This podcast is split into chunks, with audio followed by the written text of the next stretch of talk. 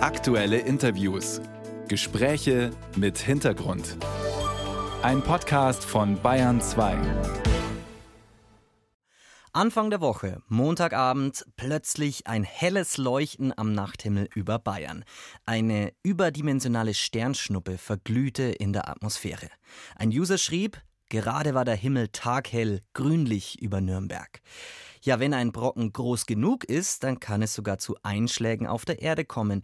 Die größten Asteroiden hinterlassen riesige Krater, wie zum Beispiel im Nördlinger Ries. Der größte Asteroideneinschlag der jüngeren Geschichte fand am 30. Juni 1908 statt. Der Einschlag war in Sibirien und verwüstete damals rund 2000 Quadratkilometer unbewohntes Gebiet. Deswegen haben die Vereinten Nationen den heutigen 30. Juni zum Tag der Asteroiden erklärt. Wie oft kommt es trotzdem zu Asteroideneinschlägen? Und wie oft auch in Bayern? Alan Harris ist Asteroidenforscher am Deutschen Zentrum für Luft- und Raumfahrt in Berlin. Herr Professor Harris, ich grüße Sie. Guten Morgen. Ja, guten Morgen. Wie oft kommt es denn zu Asteroideneinschlägen bei uns auf der Erde? Ja, das kommt äh, wirklich darauf an, welche Größenklasse gemeint ist, weil es gibt eine sehr steile Größenverteilung von Asteroiden im Sonnensystem.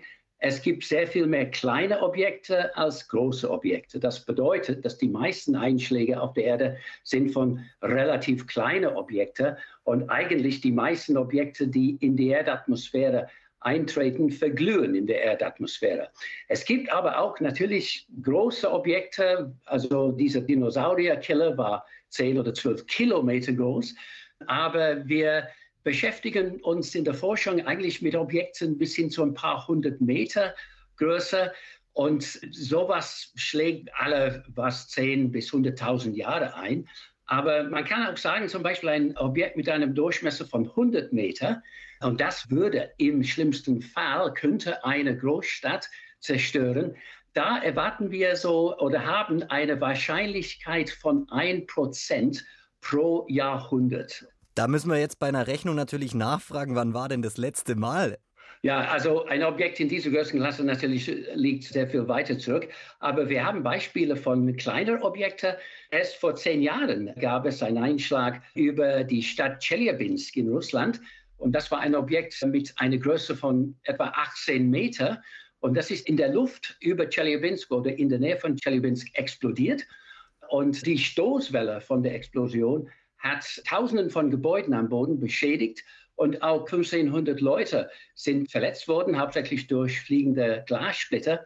Aber auch ein Teil, ein Meteorit, kann man dann sagen, von äh, 600 Kilogramm Masse ist anschließend am Boden gefunden worden. Also auch hätte verheerend sein können. Wir haben Glück, dass es einen ziemlich schrägen Winkel hatte, als es in die Erdatmosphäre eingetreten ist. Und das bedeutet, dass die Energie ist über einen großen Bereich verteilt und dass die Schäden am Boden nicht so gravierend waren.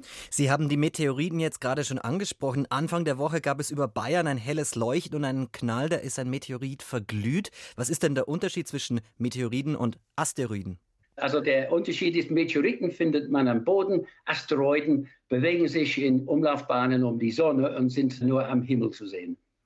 Haben Sie die Geschichte über Bayern verfolgt? Also was können Sie daraus lesen als Asteroidenforscher?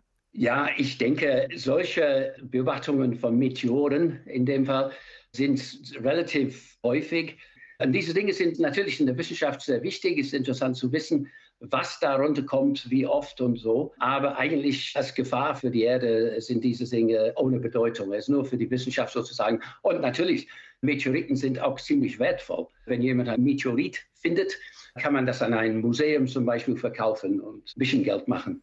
Herr Professor Harris, Sie sind Asteroidenforscher und haben die Wissenschaft gerade schon angesprochen, dass für die Wissenschaft ist es besonders wertvoll und wichtig, was man am Boden findet. Was können Sie denn aus den eingeschlagenen Gesteinen lernen? So, wie wir schon gehört haben, diese Gesteine sind quasi Zeugen von der Anfangsphase des Sonnensystems. Und deswegen Untersuchungen von Meteoriten können uns über die Mineralogien und Struktur und durch diese erste Entstehungsphase des Sonnensystems sehr viel die Prozesse und Bedingungen, die damals geherrscht haben, können sie uns äh, sehr viel lernen. Und wir haben auf der Erde eine ziemlich große Sammlung von solchen Objekten in Museen. Die werden jetzt mit der modernen Technik Und es spart uns natürlich die Mühe, eine Raumsonde hin zu einem Asteroid zu fliegen, obwohl das wird auch gemacht, ist auch sehr wichtig. Aber wir haben auch direkt vor unserer Nase sozusagen auf dem Boden hier auf der Erde haben wir Beispiele von solchen Objekten, die damals verwandt sind, auf jeden Fall mit den Objekten, die damals zur Entstehung des Sonnensystems geführt haben. Sie sprechen jetzt die Raumsonden an, die schon zu den Asteroiden geschickt werden. Die NASA hat deshalb letztes Jahr die Raumsonde DART auf Dimorphos prallen lassen, um den abzulenken. Mit welchem Erfolg? Mit einem Riesenerfolg. Also DART war ein Experiment, um eine ganz einfache Methode der Asteroidenablenkung zu proben. Und die Idee ist, dass man eine Raumsonde in einen Asteroiden einschlagen lässt um äh, die Umlaufbahn des Asteroiden leicht zu ändern. Ich meine, im schlimmsten Fall, wenn ein Asteroid auf dem Weg zur Erde ist, können wir dann die Umlaufbahn des Asteroiden etwas ablenken, so es bei der Erde vorbeifliegen würde. Und die Idee ist, dass mit einer Raumsonde kann man Impuls übertragen, kann man sagen, eine Kraft ausüben auf den Asteroiden, was dann zur Änderung der Umlaufbahn führt. Und wir haben gezeigt mit DART, dass es sehr wohl funktioniert und funktioniert sehr gut. Eigentlich die Ergebnisse sind viel besser, als wir erwartet haben. Und das ist unsere bevorzugte Methode jetzt, um Asteroiden abzulenken. Professor Alan Harris ist Asteroidenforscher beim Deutschen Luft- und Raumfahrtzentrum in Berlin und heute ist der Tag der Asteroiden, weil am 30. Juni 1908 der größte Asteroid der jüngeren Geschichte auf der Erde eingeschlagen ist. Vielen Dank, Herr Professor Harris. Vielen Dank.